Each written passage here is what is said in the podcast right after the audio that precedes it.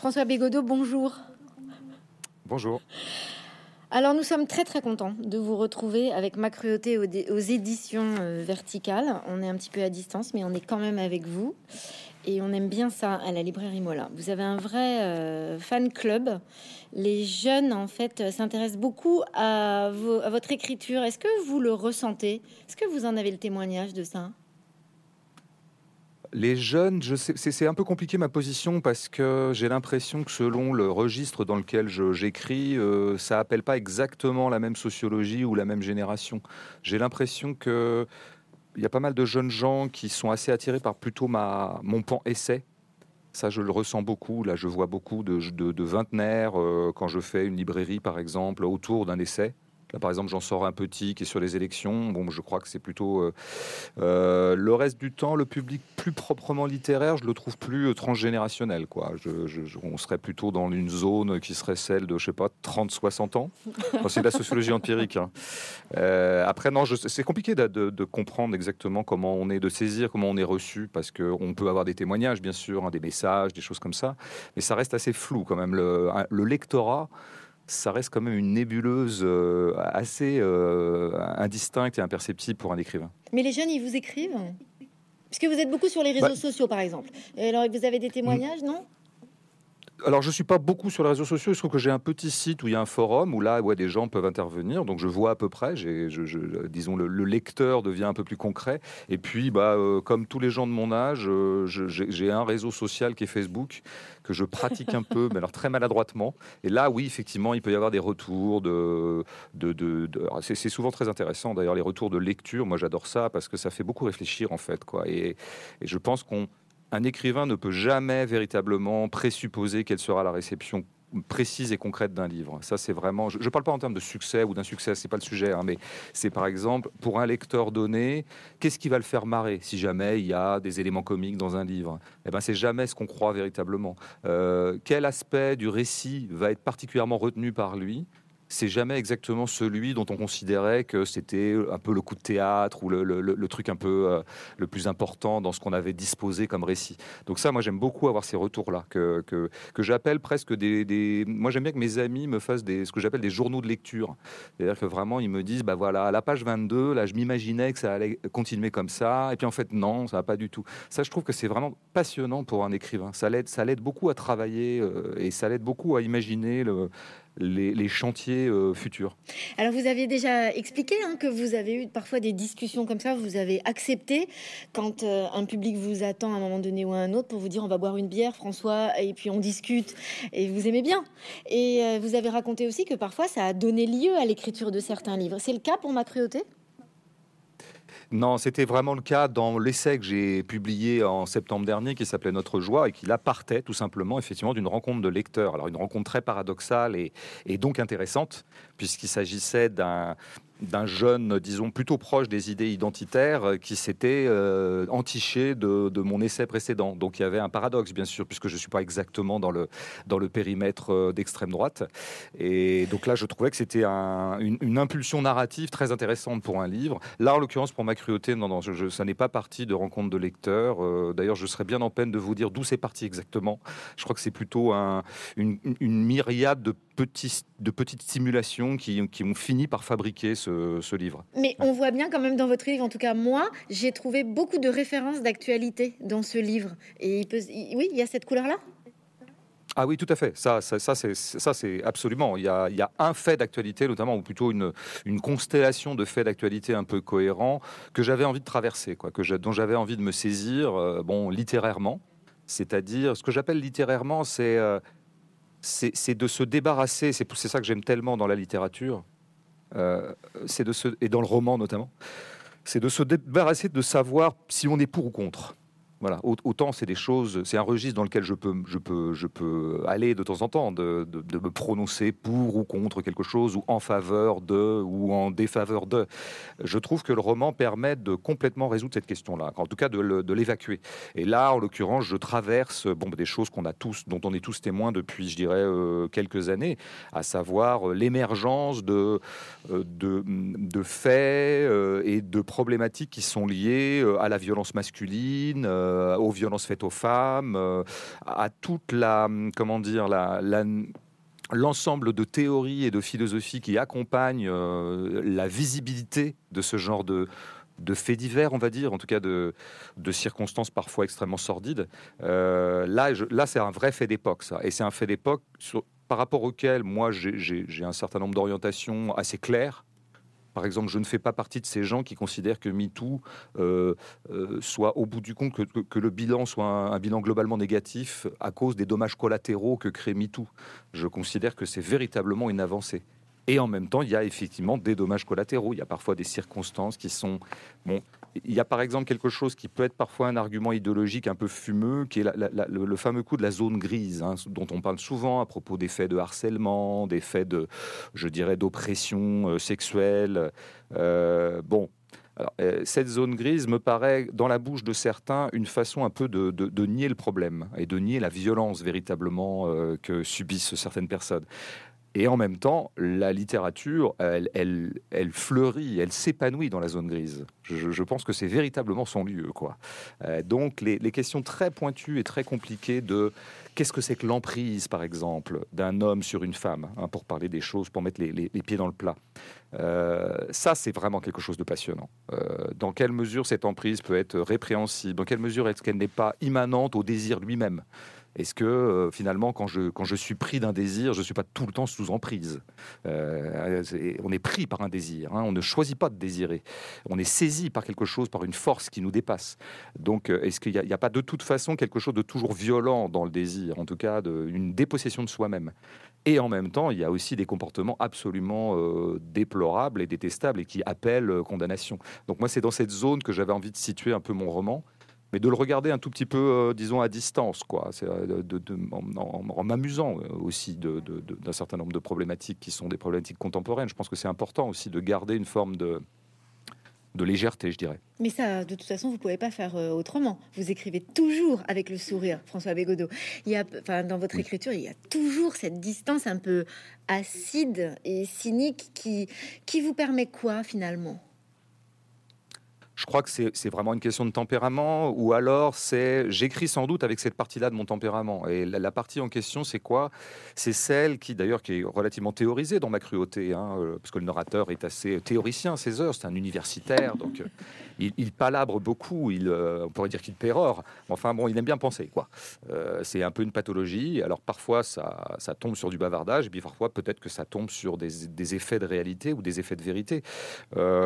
La partie du tempérament dont je parlais, c'est celle qui finalement arrive à s'amuser de tout, quoi. Ou serait, serait enfin, arrive toujours à déceler l'élément de drôlerie en toute chose, y compris dans des choses a priori dramatiques. Euh, l'élément de drôlerie, c'est l'élément de fantaisie ou peut-être d'absurdité ou peut-être la, joie que peuvent susciter parfois des situations de chaos, de désordre. Euh, et ça, je pense que c'est une joie qui est purement esthétique. Enfin, je crois qu'il y a, Qu'est-ce que c'est que finalement être un spectateur de cinéma ou être un lecteur de livres? C'est quand même être accoutumé à jouir à jouir, puisqu'on ne lit pas pour se faire du mal. Hein. Vous, vous, voyez bien de quoi je parle. On lit toujours pour se faire du bien. Et nous, nous sommes fait, vous et moi, beaucoup de bien en lisant des, des récits particulièrement dramatiques. Alors voilà, c'est dans ce nœud-là que se tient un peu ma cruauté, je dirais. Euh, c'est-à-dire que quand on lit euh, Crime et Châtiment, euh, bon, on peut pas dire que ce soit très joyeux, mm. objectivement. ça commence par un crime à la hache, puis notre héros Raskolnikov traversera beaucoup de, zones obscures pour finalement arriver à une sorte de rédemption. Enfin, ça, je passe là-dessus eh bien, euh, bon, c'est un des romans qui, devant lequel je jubile le plus, et, devant Dostoïevski en général d'ailleurs, et devant Kafka par exemple, pour citer quelqu'un qui, on ne peut pas dire qu'il ait beaucoup traversé les zones les plus euh, solaires de, l'existence. Donc c'est ce mystère-là qui m'a toujours fasciné, moi. Je veux dire, depuis que je lis, depuis que je, fréquente des œuvres, euh, disons, esthétiques, exemplairement le cinéma, j'ai toujours été euh, très interrogé et questionné par ce drôle de, cette drôle de potion magique ou de cette drôle de chimie ou d'alchimie qui fait que j'arrive à jouir euh, d'un récit qui traverse des choses qui, dans la vie, ne me feraient pas du tout rire qui au contraire n'appellerait que compassion, tristesse, euh, désarroi, détresse. C'est ça l'alchimie de l'art et elle est, elle est, elle est, elle est très intéressante à, étudier. Mais alors dans ce travail-là, comme finalement dans votre œuvre en général, j'ai envie de dire, on sent bien qu'il y a beaucoup de sujets qui vous agacent beaucoup. Vous pourriez quand même dégainer très rapidement euh, quelque chose d'un peu péremptoire pour dire maintenant ça suffit. Mais en même temps, moi, j'ai eu la sensation en lisant celui-là de comprendre enfin que finalement, au fond, vous êtes dégoûté. Et comme vous êtes dégoûté, bah, finalement, c'est avec le sourire que vous arrivez à dire euh, c'est insupportable. Euh, dégoûté, je sais pas trop. Je sais pas si c'est exactement du dégoût parce que j'ai pas, j'ai pas un tempérament très aigre. Hein. Euh, j'ai d'ailleurs mis en scène dans ma cruauté un personnage euh, qui, assume à lui tout seul l'aigreur. c'est celui qui s'appelle Darcy, euh, François-Marie Darcy, qui est un peu une espèce de fin de race comme ça, qui jette sur le monde un regard extrêmement cynique. Pour lui, de toute façon, tout est vanité. Et, le contemporain est vraiment sordide. Enfin voilà, il, il, regarde ça de haut. Moi, je peux avoir un petit comme ça, côté comme ça, et je pense qu'on l'a tous d'ailleurs. Euh, mais je l'ai totalement évacué. Enfin, il, il, il, se cristallise. Il est totalement assumé par ce personnage qui fait que ça me permet de me débarrasser. Moi, en général, c'est pas tant le dégoût. Il y a des choses qui, effectivement, encore une fois, dans la vie, notamment des faits de langage, ça, ça peut beaucoup m'insupporter. Euh, les, approximations de langue, les tics de langage contemporain, les, fausses notions, euh, les pseudo-concepts, euh, la, mauvaise foi linguistique, le fait d'enrober de, de couches de langage le réel plutôt que de le regarder crûment pour prendre le terme clé peut-être de ma cruauté, quoi, qui consiste à regarder crûment les choses. Donc ça, ça peut effectivement m'exaspérer dans la vie, dans le quotidien, quand j'allume la radio, quand je regarde la télé ou quand je tends l'oreille aux conversations de mes contemporains. Euh, quand je me mets en position roman, euh, alors du coup, euh, je pense que ça a plutôt tendance à m'amuser. Et je me suis un peu amusé, par exemple, avec le langage d'époque à travers le forum. Il y a un forum dans ma cruauté qui serait en fait une espèce de, de, synthèse de réseaux sociaux, on va dire. C'est le forum qui est lié à l'université où se passe le livre. Et là, je me suis, euh, je dois dire, je me suis bien amusé avec les, éléments de langage de l'époque, en, en, faisant une sorte de foutoir, de joyeux foutoir de concepts. D'ailleurs, c'est un personnage quasiment ce forum. C'est un des personnages de votre livre. Et vous écrivez euh, que finalement, sur la toile, il n'y a que des scénaristes en herbe. vous avez des descriptions qui sont assez euh, savoureuses, très drôles, mais très précises, très piquantes, comme vous le savez le faire. Mais c'est pour cette raison-là que vous aviez envie de, bah, justement, d'en faire un personnage, un vrai personnage? Oui, c'est ça, je l'appelle le forum, et à un moment, il devient pratiquement le sujet de, des phrases, quoi, comme s'il était un agent, quoi, au même titre que Pierre, Henri, Paul euh, ou euh, Mohamed. Euh, le forum ceci, le forum cela. Le forum nous dit que, le forum déclare que, puis déclare l'inverse une minute après, comme si c'était une espèce de personnage, une sorte de pieuvre comme ça, linguistique. Bon, ben, je crois que c'est un petit peu l'effet que nous font d'ailleurs les réseaux en général, quoi, comme si c'était un mastodonte comme ça, ou un, ou un léviathan doué de, doué de logorée, quoi, ou de capacité de logorer et de produire en permanence du sens et du concept. Quoi. C'est ça qui m'étonne beaucoup. Enfin, c'est ça qui me fascine dans les réseaux sociaux. C'est pas tant que les gens s'expriment, ça je trouve ça très bien au bout du compte. Euh, qu'est-ce que c'est que cette, cette, comment dire, cette nostalgie pour un temps où euh, la place publique était réservée à une élite ou à des gens euh, compétents et soi-disant experts? Moi, j'aime assez que la parole se soit comme ça euh, libéré et que tout le monde puisse y avoir accès. Ce que j'aime un peu moins, c'est que je constate que dans les forums, euh, c'est beaucoup un déversoir d'idées quoi, et de pensées et de réflexions. Euh, c'est-à-dire que c'est un déversoir d'idéologie beaucoup. Et, à ce titre-là, je trouve qu'on perd de vue beaucoup le réel. Quoi. Donc je, me suis amusé comme ça en empilant des couches d'idéologie qui finissent par s'annuler les unes les autres, quoi, et qui, finissent par étouffer d'ailleurs ce dont il est question au départ. Ce dont il est question au départ, ben, c'est des faits. C'est par exemple ce qui est arrivé à cette pauvre Justine, c'est par exemple ce qui est arrivé à une autre femme euh, qui toutes les deux sont victimes, avec quelques guillemets, de, euh, de, ce, de ce ponte de l'université qui s'appelle Jacques Saint-Ange. Euh, bon, ça c'est des faits. Et puis, à force de commenter les faits, eh ben, on s'aperçoit que le commentaire commente le commentaire, qui lui-même est commenté par un, commentaire. C'est ce qu'on appelle le commentariat, d'ailleurs, maintenant. Et, et ben, ma foi, les faits, alors qu'au départ, il s'agissait de les élucider et de voir qu'est-ce qui s'est véritablement passé entre Jacques et Justine, qu'est-ce qui s'est véritablement passé entre Jacques et Marianne, pour ne citer que ces faits-là, ben, au bout du compte, plus on en parle et plus on les perd de vue. Et ça, je crois que c'est un effet euh, assez fascinant du commentariat d'époque. Donc la littérature, c'est l'endroit où vous pouvez renouer avec les mots? Bah, je pense que c'est l'endroit où on peut s'amuser des mots euh, de la falsification qui nous agacent toute la journée. On peut les retourner en, jubilation, cette falsification générale. Et c'est aussi le mot, leur droit. Alors là, ouais, ça c'est l'autre exercice de littérature qui m'est cher. C'est le lieu où on peut essayer de mettre des, les bons mots sur les choses. C'est-à-dire de faire ce travail euh, laborieux, fastidieux, éreintant, euh, souvent déprimant parce qu'on n'y arrive jamais vraiment à, mettre le bon mot sur la chose. C'est-à-dire bien nommer les choses. Euh, et donc sortir de, ces approximations permanentes et, essayer de bien nommer. Donc, par exemple, je, dans ma cruauté, au bout du compte, on pourrait très bien dire, on peut lire ce livre de mille manières, j'espère. J'espère qu'il est un peu vaste et puis chacun, euh, chaque lecteur le lit comme il entend. Moi, je pourrais tout à fait dire que c'est une enquête sur un rire. Ben, alors, euh, le narrateur se voit rire dans une circonstance où d'habitude on ne rit pas. Alors, il va essayer de comprendre, il va essayer d'élucider la raison pour laquelle il a ri, il a eu ses rires déplacés. Il a eu trois ou quatre fois dans sa vie des rires déplacés. Euh, et il va enquêter. Il enquête sur lui-même, il se met à l'écoute de ses propres viscères et il essaie de bah, d'élucider quoi, hein, la, pulsion d'élucidation. Donc moi j'aime bien que les mots servent aussi à élucider quoi. Je, je, trouve que c'est quand même un outil, euh, c'est un outil redoutable le langage parce que c'est à la fois un, outil très performant de falsification, mais vraiment extrêmement performant. Mais c'est aussi euh, l'outil du contraire c'est-à-dire plutôt que de falsifier, bah, de dire enfin le vrai. Euh, bon, bah, je pense que la littérature tient un petit peu dans cette ambivalence du langage, quoi, il me semble. Est-ce que votre personnage principal a quelque chose de Candide de Voltaire? Ça, c'est une question que je me suis posée en lisant, c'est-à-dire euh, une, tout d'un coup une vraie déconvenue de ce que peut faire le pouvoir? Ouais, oh, il n'est pas si candide que le candide de Voltaire quand même, parce que euh, il, est, il, est, quand même bien armé, je pense. Euh, oh, je dirais pas intellectuellement, mais on la lui fait pas quand même. En revanche, c'est vrai qu'il va un peu euh, tomber des nues, je dirais, devant le bon, devant les manœuvres minables que lui fait subir son supérieur hiérarchique et Jacques Saint-Ange. Ça, c'est vrai que il n'avait pas forcément énormément d'espoir en l'humanité et sur la capacité de vertu de ses semblables, mais là, il ne pensait pas qu'on pouvait tomber dans autant de mesquinerie. Donc il est quand même un tout petit peu euh, désarçonné, ce qui va nourrir chez lui euh, une, pulsion de vengeance, une pulsion de vengeance qu'il ne connaissait pas en lui-même. Et il va se découvrir euh, capable d'être sujet à cette pulsion de vengeance. Donc il va quand même découvrir un certain nombre de choses sur lui qu'il ne soupçonnait pas. À ce titre-là, je sais pas. Bah, le, parallèle avec Candide me plaît parce que le, livre est très, comment dire, euh, traversé ou comment coloré par le XVIIIe siècle. J'ai un peu disposé ça dans le livre parce que d'ailleurs l'universitaire qui est narrateur est 18e comme on dit dans le chant universitaire.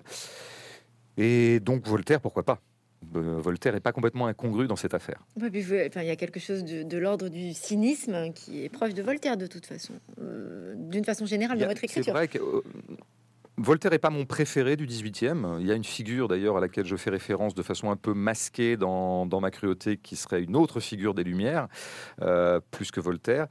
Voltaire est un auteur sur lequel j'ai des sentiments très très comment dire euh, non complexe parce que euh, je, crois que j'aime assez peu l'homme ce que j'en connais. Euh, et sa pensée philosophique que je trouve quand même assez discutable à plein d'égards. Mais il y a quelque chose dont je ne reviendrai jamais, c'est la, c'est la, c'est le plaisir que m'ont toujours procuré les contes philosophiques de Voltaire, qui sont les trucs qu'on connaît le mieux, hein, et que moi j'ai étudié quand j'étais étudiant, euh, enseigné quand j'étais enseignant, et j'avais toujours plaisir euh, à, remettre le nez dans Candide, dans Zadig, euh, dans j'ai oublié l'ingénu, je crois que c'est comme ça que ça s'appelle, c'est un peu vieux maintenant ça, parce que oui, la causticité, la comment dire, la légèreté caustique de, Voltaire, pas de Baudelaire, fait quand même un peu modèle effectivement de comment on peut sautiller sur le désordre du monde. Il y, a, quelque chose de tout à fait fascinant dans Candide, où quand même c'est quand même l'histoire de quelqu'un qui traverse les horreurs de la planète. Quoi. C'est vraiment une sorte de florilège d'horreur. Quoi. Et, et le style voltairien gambade dans tout ça. Quoi. Euh, alors ça, effectivement, c'est intéressant. Pourquoi vous avez décidé de placer votre histoire à la fac? C'est compliqué de voir la généalogie des choses. Euh, je ne sais pas exactement comment c'est venu. Euh, je ne sais pas exactement. par ailleurs, c'est un univers que je connais très peu. Hein. j'ai été assez peu étudiant, moi. En fait, j'ai assez peu fréquenté la fac dans mes, quelques années d'études. Et je n'y mets jamais les pieds pratiquement, ou alors à la faveur d'une ou deux invitations comme ça de temps en temps, on peut être invité comme écrivain dans, la sphère universitaire. Mais en fait, je connais très très peu ce milieu. C'est un milieu qui, comme ça, alors peut-être que c'est un cliché, hein, peut-être c'est un a priori euh, un peu bête ou un biais de perception, mais qui m'a toujours paru quand même un, mais comme souvent d'ailleurs le, monde du travail, mais peut-être a fortiori l'université, un lieu quand même de, de petites rivalités narcissiques euh, tout à fait pénibles à vivre et tout à fait euh, joyeuses à raconter. Moi, j'ai toujours le côté panier de crabe, quoi. Et le panier surtout de rivalité, de rivalité, euh, des rivalités de champs, comme disait Bourdieu, quoi. C'est-à-dire des gens qui appartiennent au même champ et qui donc se trouvent objectivement en concurrence les uns des autres. Surtout qu'il y, y, a des effets pervers dans l'université où finalement on ne peut être reconnu que par ses pairs lesquels pairs sont aussi vos concurrents. Alors ça, c'est le genre de, paradoxe que j'aime bien. Là-dedans tout un tas de calculs, euh, disons, euh, stratégiques qui sont assez passionnants. Donc on a affaire à Jacques Saint-Ange, qui est un stratège, hein, qui est un homme de pouvoir. mais ayant du pouvoir, évidemment, il bénéficie d'une certaine allégeance de la part de ses subordonnés. ça, c'est évidemment des rapports intéressants, quoi, parce que c'est des rapports psychologiquement passionnants. Alors, dans votre livre, on voit bien aussi que vous passez du, temps à expliquer comment les femmes vont recevoir cette histoire, c'est-à-dire des agressions qui sont euh, ténues et euh, ce que vous appelez la zone grise, hein, qui est très intéressant, c'est-à-dire un endroit où il n'y a pas une agression tellement officielle que voilà tout le monde est d'accord. Euh, et vous dites des choses assez passionnantes. Par exemple, vous dites que finalement, ben, on peut devenir quelqu'un d'autre, on peut devenir quelqu'un qu'on déteste, on peut devenir idiote parce qu'on a été paralysé à un moment donné par une situation. Et alors, la question se pose finalement. Selon vous, est-ce que les femmes attendent du pouvoir qu'elles résolvent cette question à leur place? Ah, bah, j'espère que non. Euh, j'espère que non, mais je le dirais de tout un tas de causes. Moi, j'aime bien que les gens euh, prennent en charge leurs propres euh, problèmes sociaux, sociétaux, moraux. moi, je suis pour l'autonomie. Je, je, n'aime pas beaucoup qu'on s'en remette justement à des autorités supérieures pour, pour juger de, de, problèmes qui nous concernent. Donc, je, trouve très intéressant que les femmes se soient emparées de la question des femmes. Que c'est ça l'histoire du féminisme, en fait pendant longtemps, on parlait à la place des femmes, parce que les, les, femmes prennent la parole et les femmes pensent leur propre situation et ont la, la judicieuse prétention de pouvoir elles-mêmes statuer sur leur propre situation. C'est vraiment exactement ça le féminisme, quoi, qui est une histoire qui commence depuis très longtemps, mais qui s'est singulièrement accélérée au XXe siècle. Et qui est une histoire qui m'a toujours passionné, d'ailleurs, euh, disons, voilà, ça m'a toujours intéressé cette affaire. Parce que je pense que l'émancipation féminine regarde autant, euh, bon, je dirais pas autant les hommes que les femmes, mais regarde en tout cas à un haut degré les hommes. Ça, c'est une première chose. Après, c'est vrai que ce qui est intéressant dans ce genre de situation, dans une situation où une femme qui se croyait, qui se, qui se vivait comme étant particulièrement indépendante, autonome, euh, euh, particulièrement pas naïve, se retrouve dans une situation où elle se voit faire des choses, où elle se voit céder à une sorte de passivité et, qu'elle ne soupçonnait pas d'elle-même. c'est ce, qui arrive notamment au personnage de Marianne, qui est un personnage très autonome, très indépendant, euh, universitaire de qualité, euh, produisant des travaux euh, qui dénotent une grande intelligence et une grande lucidité sur, le, sur, sur l'humanité, et qui se retrouve dans une situation où cet homme, qui est en position d'ascendant hiérarchique sur elle, disons, euh, déploie des petites manœuvres pour, pour s'approcher d'elle et finir par, par obtenir d'elle un baiser, puis ensuite va la harceler, mais ça c'est un autre aspect. Et, cette Marianne se, trouve totalement paralysée parce que ça, elle, se voit ne pas pouvoir réagir, elle qui, en général se pique d'être plutôt euh, offensive, euh, euh, tout sauf passive. Et là, elle s'est vue en situation de passivité. Enfin, je pense que ça, d'ailleurs, ça pourrait regarder un, homme. On s'est tous vus à un moment ou à un autre de notre vie en position de passivité. on s'est vu en position de ne pas pouvoir réagir alors qu'on se prévalait d'être quelqu'un de particulièrement euh, lucide. Voilà, ça m'est arrivé, ça vous est arrivé, j'imagine. Euh, tout le monde pourra fouiller dans le puits de sa biographie euh, ce genre d'anecdote.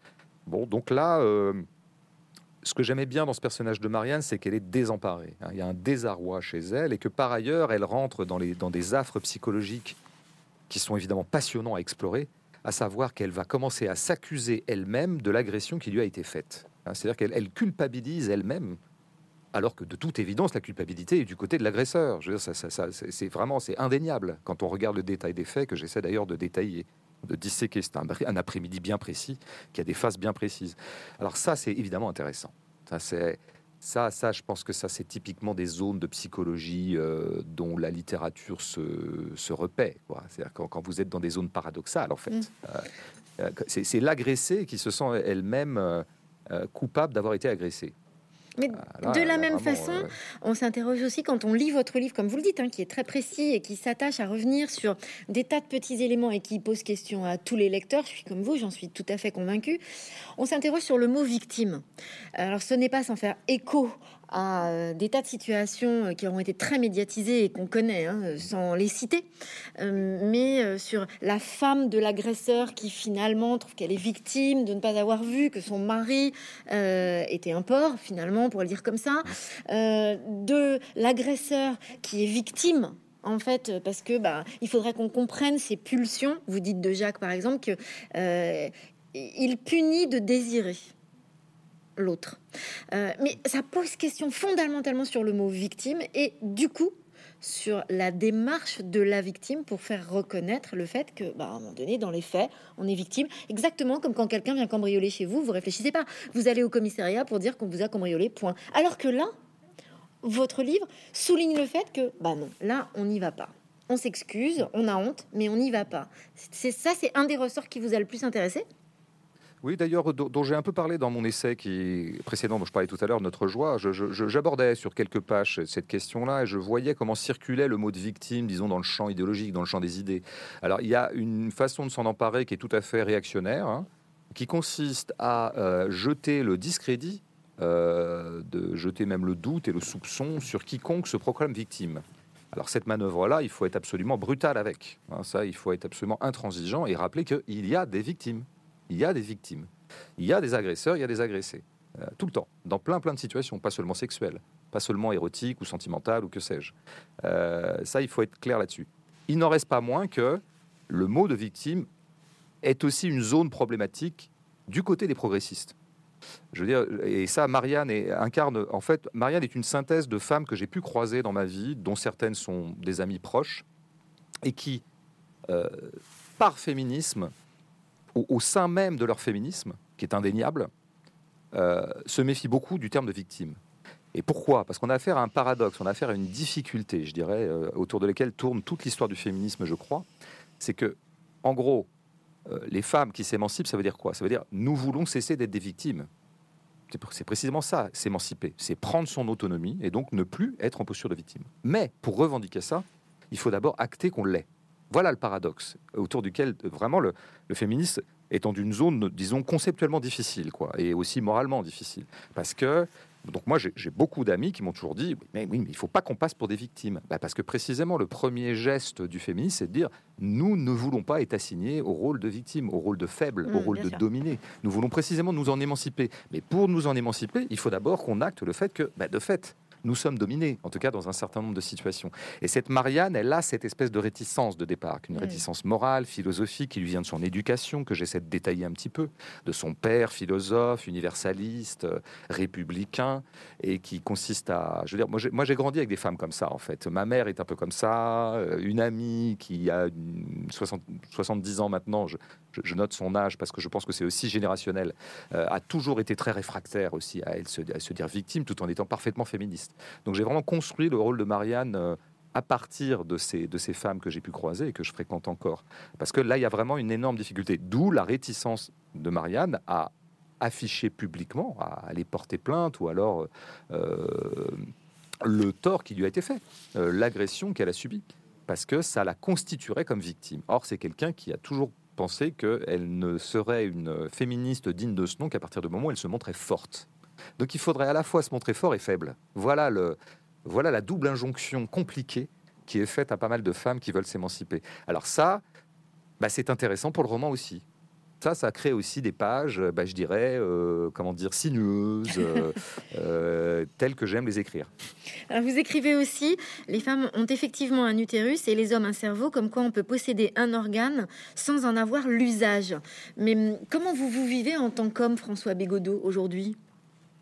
Je précise que cette phrase est prononcée par une femme, une universitaire, dans un débat qui a lieu sur un forum où elle a maille à partir avec un misogyne et euh, le misogyne doutant du fait que les femmes puissent écrire des, grands livres. En fait, il vient, mais je pense que c'est un sentiment beaucoup plus répandu qu'on le croit. Je pense qu'il y a encore beaucoup d'hommes qui sont convaincus globalement le génie c'est masculin, quoi. Voilà. Euh, je le dis brutalement, mais vraiment, je, je, pourrais convoquer des, anecdotes qui l'attestent. Euh, qu'il y a des hommes qui pensent ça. Et eh ben, ce, ce réactionnaire-là pense ça. Et cette femme réagit en lui disant que voilà, en faisant cette espèce de, plaisanterie sur euh, cerveau et utérus. Mais vous, quand même, vous décidez de l'écrire. Mais vous décidez de l'écrire, ah donc vous êtes quand même partie prenante de cette histoire. Et donc, et comme vous le dites très bien là, vous dites, et puis dans votre livre on voit bien, puisque vous posez une question qui est très intéressante, vous dites la littérature a un sexe. Et c'est un pénis. Ben, il y a un moment où il y a cette revue qui s'appelle Fatoum euh, qui décide de mettre ça à l'honneur comme, euh, comme sujet de revue. Quoi. La littérature a-t-elle un sexe? Qui est une grande question. Une très très grande question. Elle question formulée comme ça, elle paraît presque, elle paraît presque comique, farcesse, voire même un peu euh, archaïque. En fait, la littérature est-elle un sexe? Quelle drôle de nomination. Mais moi, ça m'intéresse. Ça m'a toujours intéressé.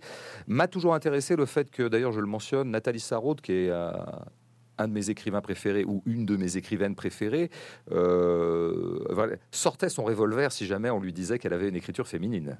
Vraiment, ça, elle aimait pas entendre dire euh, qu'on lui dise ça. Et, euh, et en même temps, est-ce qu'on pourrait pas noter qu'il y a quelque chose comme une écriture féminine, une écriture masculine, qu'est-ce que ça peut vouloir dire? C'est des questions extrêmement complexes hein, et, en plus euh, brûlantes, enfin comment dire, euh, explosives.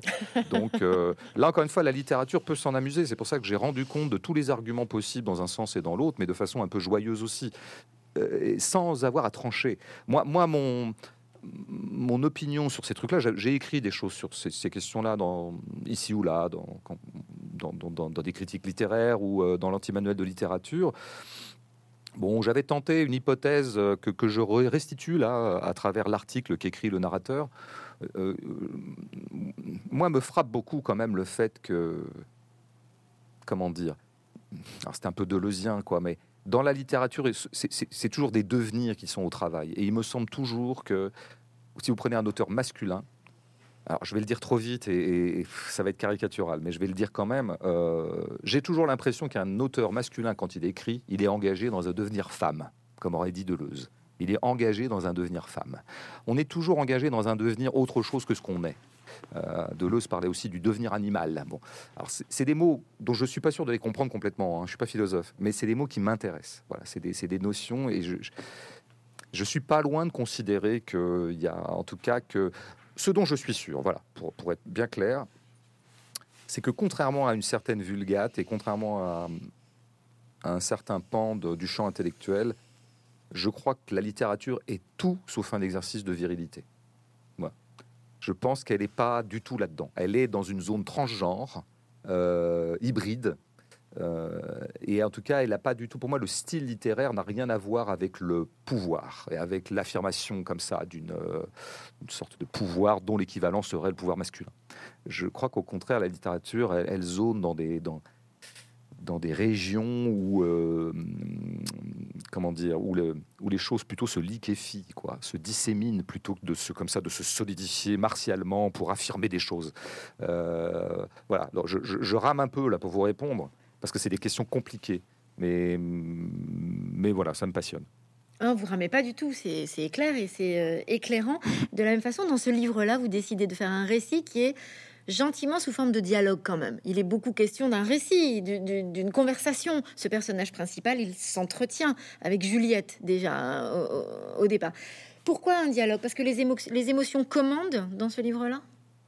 Alors c'est pas exactement un dialogue parce que la pauvre Juliette parle pas beaucoup. Non, euh, c'est vrai. Une sorte de c'est une convention littéraire. Hein. Je... il se trouve que voilà, il y a une assise narrative qui fait que le narrateur débarque un soir chez cette Juliette et il va lui raconter toute son histoire.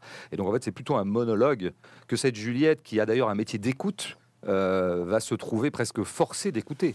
Elle, elle, est un peu prise en otage, la pauvre Juliette. Bon, après, Juliette, c'est qui? Juliette, pour moi, elle incarne, euh, elle incarne quelque chose du contemporain, justement. Euh, et le narrateur est un, peu venu la défier, en quelque sorte. Euh, il essaie d'élucider quel est son système de pensée à cette Juliette. Elle est psychologue, hein. elle, est, pédiatre, pour être, enfin, pédopsychiatre. mais donc elle est dans la psychologie. Et c'est avec cette expertise-là que le narrateur est venu discuter. pour lui dire, en gros, toi, ton métier, c'est de guérir les gens. Toi, ton métier, c'est de les réparer, comme on dit maintenant. Toi, ton métier, c'est d'assurer les résiliences. Hein, c'est des mots d'époque, ça, beaucoup. Hein. Et le narrateur vient la défier de voir si, si elle pourra réparer ce qu'il va lui exposer. Alors il dépose un cadavre à ses pieds, par exemple, et en gros il lui dit Est-ce que tu peux réparer ça? Et donc maintenant il va lui raconter pourquoi, pourquoi, euh, comment on en est arrivé à ce cadavre. Donc, non, c'est plus un monologue, mais, de fait tout le livre fonctionne sur une sorte de dialectique, enfin en tout cas d'opposition entre le système de pensée que vient promouvoir le narrateur et le système de pensée qu'il euh, attribue à Juliette. Voilà, ça, ça, là, il y a une sorte de, débat philosophique. Mais je maintiens ma question, c'est que quand même dans ce rapport euh, oral, en tout cas, euh, est-ce que les émotions commandent?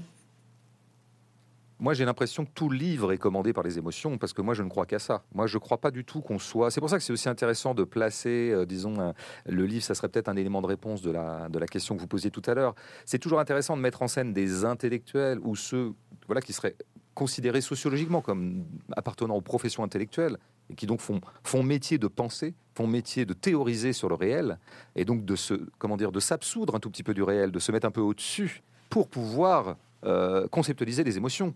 Eh bien, c'est toujours intéressant de prendre ces gens-là et de voir à quel point ils ne sont pas du tout exempts d'émotions. En tout cas, ils ne sont pas du tout euh, au-dessus du, de comme ça de cette mêlée émotionnelle qui serait celle de la basse humanité. En fait, eux aussi sont absolument des sujets euh, sensibles, euh, sensibilisés, affectés, épidermiques, viscéraux, pulsionnels. Euh, voilà. Et notre Jacques qui pontifie sur tout un tas de sujets très théoriques, eh bien, quand il a affaire à, pendant un oral à une jeune femme, disons assez aguichante, à ce moment-là, il devient une créature purement pulsionnelle, hein, et qu'il ait écrit des des tombereaux de textes très théoriques sur euh, le désir, la pulsion euh, et ceci, cela, euh, ne change rien au fait qu'à ce moment-là, il est un petit animal.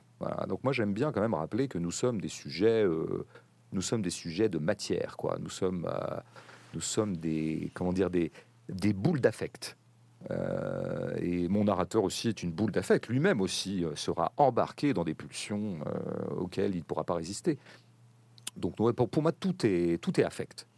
Et alors Jacques, à un moment donné, a ses expressions, hein, il dit je ne voudrais pas abuser de votre talent. Enfin, il, surfe quand même toujours sur euh, le bon goût et le très très mauvais goût, on pourrait dire. Euh, et donc vous vous intéressez beaucoup aussi aux mots qui sont associés à l'agression, mine de rien?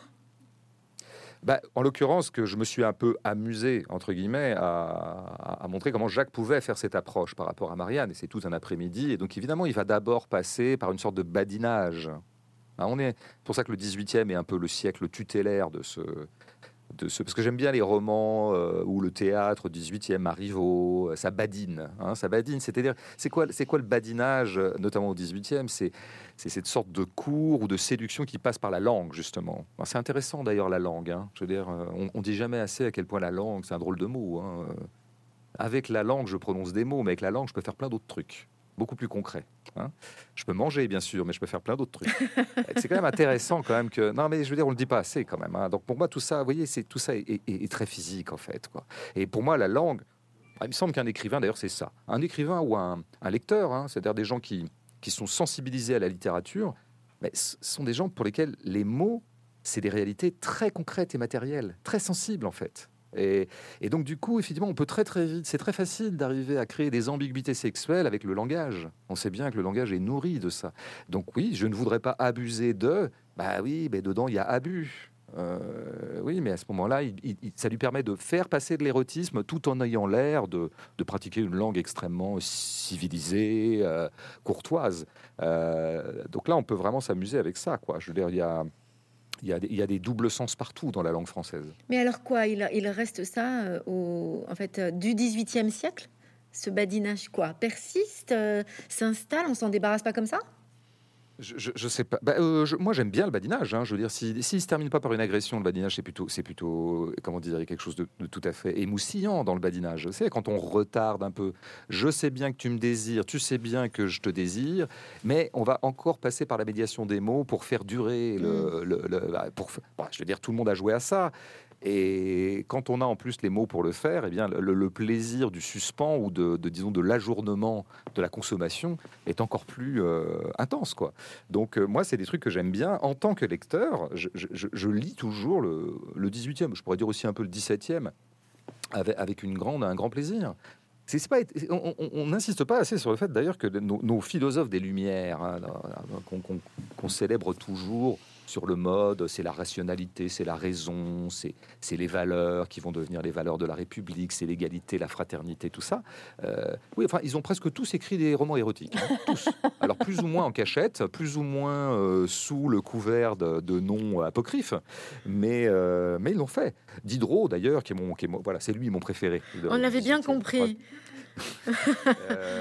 Diderot, c'est un d'abord à une vie dont on sait qu'il était assez porté sur l'érotisme, euh, mais aussi euh, il y a tout un tas d'allusions dans ses livres qu'il faut savoir décoder. Quoi. Moi, je trouve que c'est intéressant de. La langue est érotique, donc érotiser la langue, c'est simplement la rendre à elle-même. Hein. Je... Alors, est-ce que maintenant, comme, comme, comme, diraient les vieux cons, que je suis peut-être à 50 ans, euh, est-ce que sur Tinder, on continue à badiner aussi subtilement que ça Bon, notre pan de vieux con nous incline à tout de suite répondre que non. Eh ben, je suis pas sûr en fait. Je suis pas sûr. Peut-être que ça badine beaucoup encore à notre époque. Alors, vous parliez de Juliette, qui est pédopsychiatre, euh, et je me suis fait cette réflexion. Il, y a, il est question beaucoup de mensonges hein, dans votre livre, de mensonges et d'hypocrisie.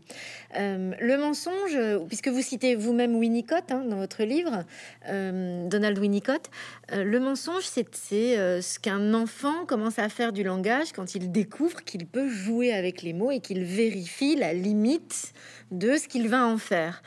Or, là, dans votre livre, bah, ce sont des adultes. Alors, quoi Qui restent encore dans un univers d'enfance et qui continuent à jouer comme des enfants bah, écoutez, de la même façon que je ne crois pas du tout qu'il puisse y avoir un surplomb de la rationalité par rapport aux choses, de, la vie et de, des affects, je, du coup, par voie de conséquence, je ne crois pas du tout qu'il y ait une rupture entre les adultes et les enfants. je, je, ne crois absolument pas à ça. Alors, il y a une rupture sociale. Euh, socialement, il y a un moment où on devient un adulte. Euh, d'abord officiellement, on est majeur. Euh, peut-être le moment où on commence à gagner sa vie. Euh, plutôt que d'être au crochet de ses parents. Donc c'est une catégorie sociale pertinente, adulte. Ça n'est pas une catégorie ontologique. Ça n'est pas une catégorie psychologique. Ça, je ne crois pas du tout, du tout. Et, donc, je crois que nous sommes des enfants qui continuent. Euh, mais ce qui ne veut pas dire qu'on ne soit pas aussi des adultes. Enfin, je pense qu'il y a aussi une part d'adulte dans l'enfant, qui est très belle d'ailleurs. Il y a quelque chose de très émouvant dans les enfants un peu adultes, un peu comme ça, qui ont une maturité presque prématurée. Mais inversement, jamais jamais nous autres adultes, quand bien même on le prétendrait par nos poses d'adultes, euh, on est, euh, on, s'est complètement coupé d'une sorte de d'enfance, de, spontanéité euh, de puérilité, de et c'est assez intéressant d'ailleurs. Moi j'aime bien. D'ailleurs peut-être que la, scène sentimentale, la scène sentimentale ou la scène sexuelle, la scène érotique ou la scène amoureuse, je mets tous ces mots dans, dans la même marmite euh, est, probablement une scène où peut se rejouer quelque chose de, du petit animal enfant qu'on était. Euh, nous nous sommes tous vus dans l'intimité avoir des mots, des postures, des euh, d'enfants. Tout le monde sait ça. Je veux dire, voilà, que chacun voit encore une fois à partir de sa propre vie, de son propre corps.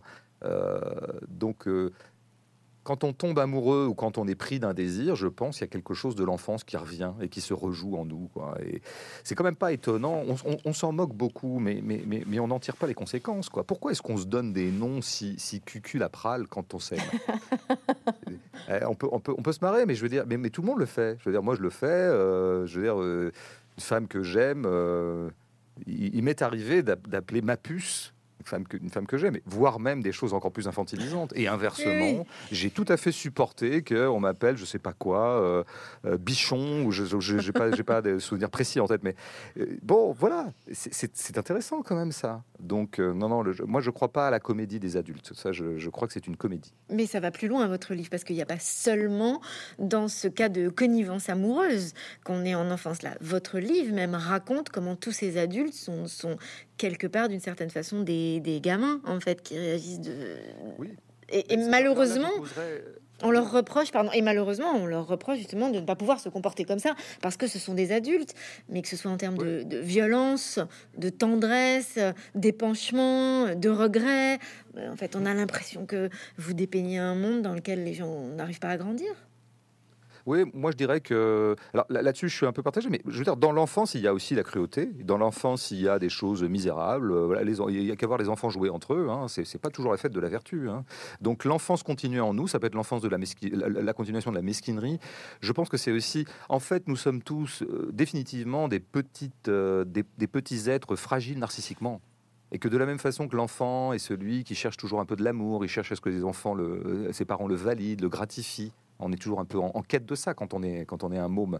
Je pense qu'en fait, à 40 ans aussi, et à 50 ans aussi, et on n'aura jamais vraiment notre content de, gratification narcissique, ou en tout cas de manifestation d'amour. Je crois qu'on est quand même toujours un peu... C'est pour ça qu'on est, on est tellement euh, enfantin sur la scène amoureuse, parce qu'on se retrouve le, dans, la posture du petit enfant qui a 6 ans et qui veut être aimé, quoi, et qui veut qu'on lui envoie des signes de tendresse, des signes d'affection, des signes aussi de, comment dire, de légitimation de lui-même. Oui, tu es quelqu'un de beau. Oui, tu es quelqu'un de désirable. Bon, je pense qu'on court après toute notre vie, après ce genre de gratification. C'est ce qui fait de nous des enfants. Après, c'est vrai que dans le programme enfantin ou infantile, il y a des choses qui sont pas très reluisantes. Et donc, de voir que qu'un Jacques, par exemple, soit capable de se comporter avec mon narrateur comme finalement un élève de CM1 pourrait se comporter avec un rival, là, pour le coup, c'est le pan sordide de l'enfance. Après, il y a un pan plus, euh, je crois, plus noble de l'enfance que j'aborde dans le livre, alors qui est une capacité émotionnelle euh, qui, je crois, pour le coup, hélas, se perd un peu euh, au fil des, années. C'est la, capacité d'être en prise sur la, grande euh, tragédie du monde. Alors, il y, a un exemple fondateur dans le livre, c'est le, le narrateur raconte comment, enfant, il était fasciné par le crabe. le crabe qui était voué à la cuisson dans la cuisine de sa maman. Alors ça, c'est un souvenir personnel. Hein j'étais totalement fasciné par la l'impassibilité du crabe voué à mourir. Et je le regardais vraiment dans les yeux, ce crabe, alors dans ses petits yeux, hein, c'est des tout petits yeux les crabes. Et ça, c'est vraiment. Alors, je le raconte et je raconte d'autres souvenirs qui sont liés aux animaux. Euh, ces animaux ont toujours fasciné à plein d'égards. Et ce crabe-là, que j'appelle Seigneur, je trouve que c'est un Seigneur. Alors, ça, je pense que c'est quelque chose qui se perd, ça, ce regard-là. C'est-à-dire que ça fait, moi, ça fait 40 euh, ans que j'ai pas regardé un crabe dans les yeux je me suis déshabitué à regarder, à m'étonner de, choses comme ça. Alors, il y a parfois une capacité d'étonnement chez les enfants qui est là son père. Voilà. Euh, mais là-dessus, vous voyez, je, dirais que, hélas, on devient un peu trop vite adulte de ce point de vue-là. Euh, on, oublie la, Comment dire Regardez les enfants devant un dessin animé, regardez-les devant un film.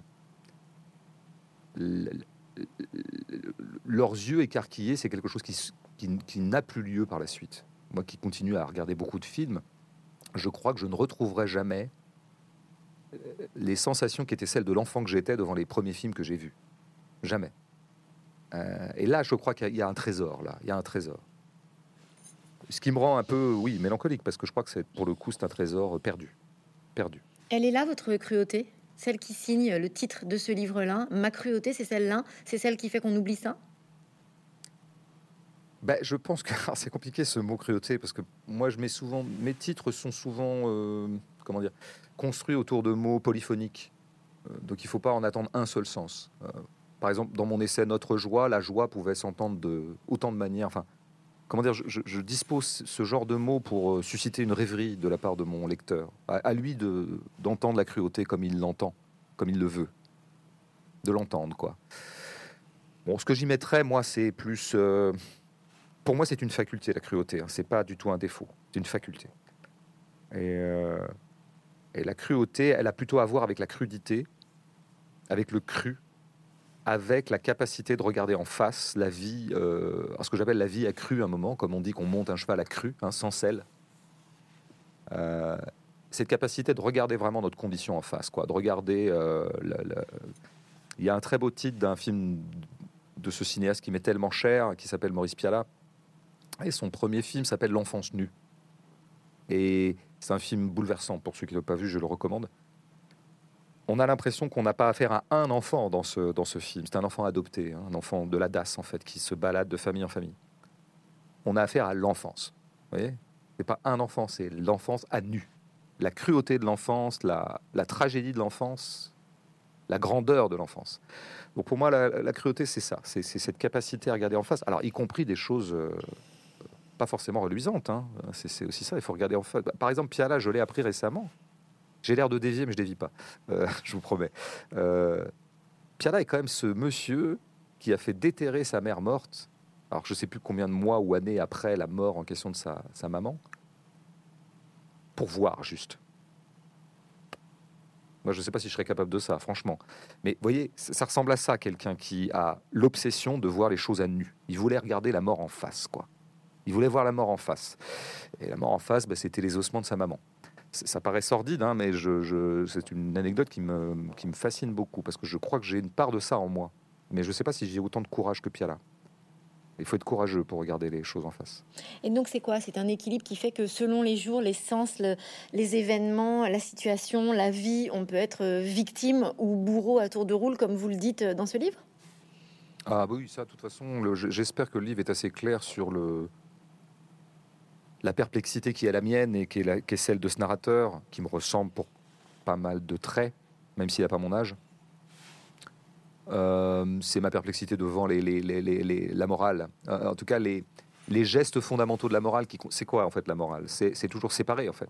C'est ce que fait Juliette, l'interlocutrice. Elle n'arrête pas de moraliser. Elle psychologise et elle, moralise. Elle sépare. Elle sépare le bon, le méchant. Elle sépare la faute de la non-faute. Alors, effectivement, quand on est juge, on a besoin de trancher. On a besoin de séparer entre ce qui est fautif et pas fautif. Sinon, on ne peut pas administrer la justice. Moi, je pense que si on s'en réfère à la vérité, alors euh, les choses sont beaucoup plus compliquées que ça. Et qu'effectivement, ça n'arrête pas de se renverser. Et qu'il y a une part de bourreau dans chaque victime et une part de victime dans chaque bourreau. Et qu'il y a une part de, il y a une part de criminel en chacun de nous. Euh, j'ai l'impression qu'on abrite toutes les pulsions.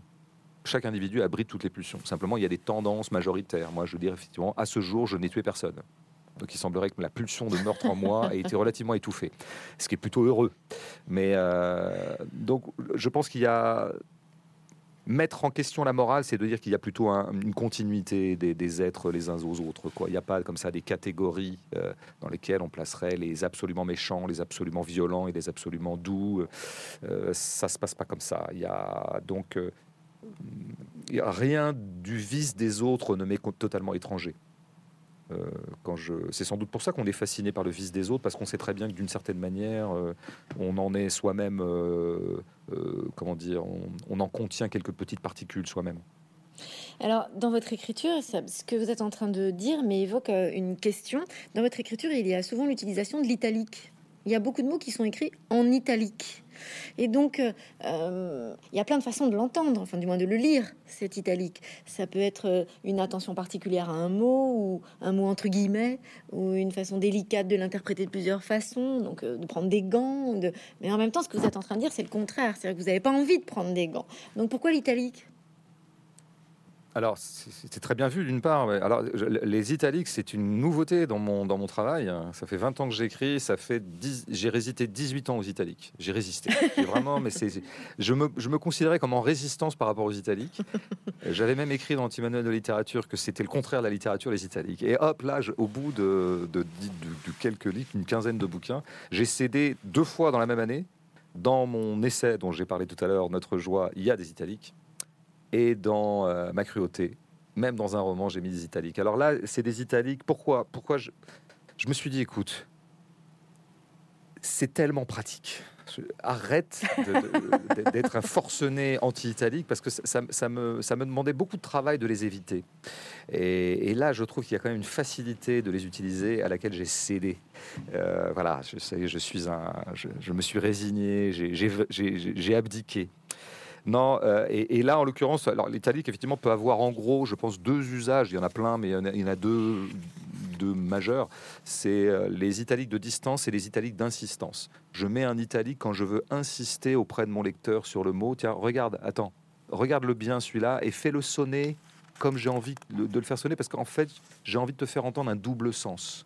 C'est souvent ça l'italique d'insistance. C'est signaler au lecteur que, attends, ne passe pas trop vite sur ce mot, écoute bien les deux sens qu'il y a dedans, voire même les trois sens. Alors moi, j'utilise pas dans, ma cruauté, j'utilise pas ça, euh, l'italique d'insistance, qu'on trouve beaucoup dans la critique de cinéma, dans la critique, dans les travaux universitaires. Moi, je le, là, c'est plutôt un, un italique de distance, c'est-à-dire à chaque fois que j'en viens à utiliser un mot, je dirais, de la vulgate, euh, le mot du, du pépiment contemporain. Avec les, parce que voilà, chaque époque contient comme ça ces mots fétiches, ces mots clichés. Et donc, si je pense on recensait tous les italiques du mot de ma cruauté, on verrait qu'à chaque fois, c'est plutôt des mots qu'on a tendance à écouter, que tout le monde surfile un peu dans une époque comme ça. Euh, j'ai tout à l'heure parlé du mot résilience. Le mot résilience a, d'abord un sens physique, puis il a eu un sens psychologique, euh, disons, euh, mis au jour par Boris Cyrulnik. Jusqu'ici, tout va bien. Ça s'appelle des concepts et c'est intéressant. Et puis le mot euh, s'est mis à circuler de façon absolument folle, euh, approximative, euh, barbare. Tout le monde s'est mis à parler de résilience. Notre président, quand il fait un, plan comme pour encaisser la guerre en Ukraine, il l'appelle un plan de résilience et non pas un plan de survie en temps de guerre. Je ne sais pas comment l'appeler. Et il avait déjà parlé d'un plan résilience au moment du Covid. Enfin, le mot est devenu comme ça. Donc moi, quand résilience me vient dans, sur ma page, il faut absolument que je mette un italique parce que je ne veux pas laisser croire une seule seconde à mon lecteur que je l'utilise euh, avec autant de naïveté et de candeur que notre président. Euh, donc c'est c'est un, italique de distinction peut-être, distinction peut-être un peu aristocratique, Genre, j'utilise ce mot. ne croyez pas que je sois aussi con quand même. Voilà, c'est peut-être un peu. Mais tout à l'heure, je parlais de dialogue et puis vous avez rectifié en disant plutôt monologue. Mais encore une fois, pardonnez-moi. En fait, en utilisant ces mots et en les écrivant de cette façon-là, euh, vous donnez vraiment à votre lecteur la sensation de discussion, en tout cas d'échange. Alors certes, pas d'échange dans le sens où le lecteur, comme Juliette, ne répond pas à ce personnage, mais tout de même, il est question d'oralité dans ce livre. Euh, ouais, le livre est quand même euh, alors, J'ai même entendu quelques, critiques un peu sévères dire qu'il était surécrit. Donc, il est, il est, je pense qu'il n'est pas très oralisé. Mais j'entends, j'entends. Certes, il est très écrit. Truc que vous avez perçu qui est très, qui est très juste, c'est qu'en fait, c'est un truc que j'aime bien faire dans mes romans. De fait, c'est, ça serait plutôt la polyphonie, je dirais, ce qui m'intéresse, c'est-à-dire d'accueillir dans le roman tous les, toutes les paroles du monde, quoi. Enfin, pas toutes les paroles du monde, bien sûr, on peut pas être exhaustif, mais en tout cas, le, la cacophonie contemporaine, quoi. Et donc là, effectivement, il y a tout un tas de paroles rapportées, en fait, euh, qui, notamment sur le forum, mm-hmm. mais y compris effectivement des éléments de langage que peut utiliser euh, Juliette, quoi, ce qui serait un peu ses mots fétiches, les mots fétiches de son activité et de sa philosophie de psychologue. Euh, oui, oui c'est vrai que j'ai eu tendance à créer comme ça un fatras de, de, paroles euh, qui sont pour moi les paroles, comment dire, que je mets à distance, mais, mais au bout du compte, qui deviennent aussi le matériau du roman. Donc je, dois assumer ça. Il y a quelque chose de cet ordre-là dans le, dans le livre. Après, la voix qu'on entend le plus, c'est quand même celle du narrateur, malgré tout. Hein. Certes. C'est quand même lui qui, je confirme. un peu sur tout ça. Je confirme, je confirme. Alors ma dernière question, François Bégodeau, puisque ça fait une heure qu'on discute et c'est passé très vite, mais ça fait quand même une heure. Euh, pendant que vous me parliez, je pensais à Marguerite Duras qui dit qu'en fait, elle est obligée d'écrire parce qu'il faut bien qu'elle fasse quelque chose de ses souvenirs. Sinon, il reste là et elle ne sait pas quoi en faire et ça lui reste. Et vous, on a la sensation que vous écrivez beaucoup, alors des essais, des romans, enfin des formes différentes. Pourquoi? C'est quoi cette nécessité d'écrire pour vous? Dans l'anti-manuel, j'avais, oui, d'entre d'autres textes, j'avais un tout petit peu pris des distances par rapport à cette notion de nécessité. C'est ce que j'appelle un réflexe un peu prolétaire, quoi. C'est-à-dire que je, vous allez voir, c'est bête, hein, mais mais je peux pas nier ça en moi. Euh, non, mais il y a un truc un peu. Non, je veux dire bête au sens, c'est un peu, c'est un réflexe un peu euh, de, presque de, bon sens populaire, j'ai envie de dire. C'est euh, j'ai du mal à appeler nécessaire le fait d'écrire quand j'ai grandi avec des parents qui et des grands-parents qui m'ont beaucoup parlé de ce que c'était que d'avoir été nécessiteux pendant la guerre et pendant leur enfance. Voilà. Ça paraît bête, mais, mais vraiment, je pense que je suis très marqué par ça. Donc c'est vrai qu'à chaque fois que j'entends un écrivain dire que écrire lui est nécessaire, on se calme, il y a des degrés de nécessité. C'est la première chose. Après, donc moi, j'aurais pas de nécessité à écrire. Maintenant, il semblerait que ça me soit relativement euh, indispensable, puisque de fait, je n'arrête pas. Euh, je ne pensais pas écrire autant hein, dans ma vie, hein, mais je, et, j'ai du mal à ne pas écrire. Donc je dois bien reconnaître qu'il y a quelque chose d'impérieux là-dedans. Mais je pense que cet impérieux-là, il tient plus à... Moi, je dirais pas comme Duras, même si son idée est intéressante, je la connaissais pas. Euh, bah, comme souvent, Duras c'est intéressante. Quoi. Euh, non, moi je dirais que j'ai l'impression que je comment dire que je ne suis jamais autant au monde que quand j'écris.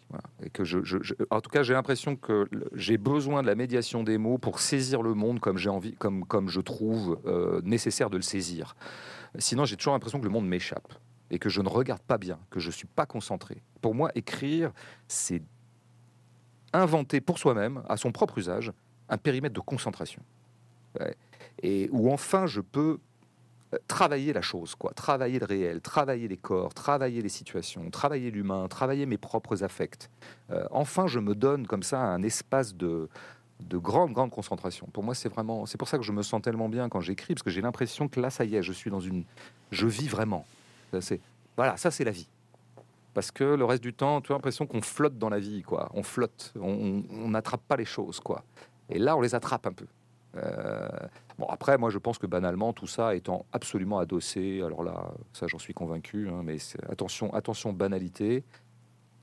Pourquoi est-ce que j'ai tellement envie d'attraper la vie, quoi? Euh, bah, Parce que, parce que je, je, je, je, suis totalement angoissé par la fuite de la vie. Bon, alors voyez bien de quelle angoisse je suis en train de parler, quoi. C'est toujours la même, hein, la vieille, l'angoisse de l'enfant, quoi. Euh, bon, voilà. Alors là, donc je pense que je m'arrêterai jamais parce que c'est pas de sitôt que je vais, je vais, être réconcilié avec le fait que la, que la vie fuit. Mais en tout cas, on est très content d'avoir flotté avec vous pendant une heure, François Bégodeau. on a flotté, on a flotté. et c'était comme toujours très intéressant. Et on espère euh, pouvoir vous accueillir euh, réellement à Bordeaux la prochaine fois, quand euh, les conditions nous le permettront. Et merci encore. C'est moi, c'est moi. C'était très agréable.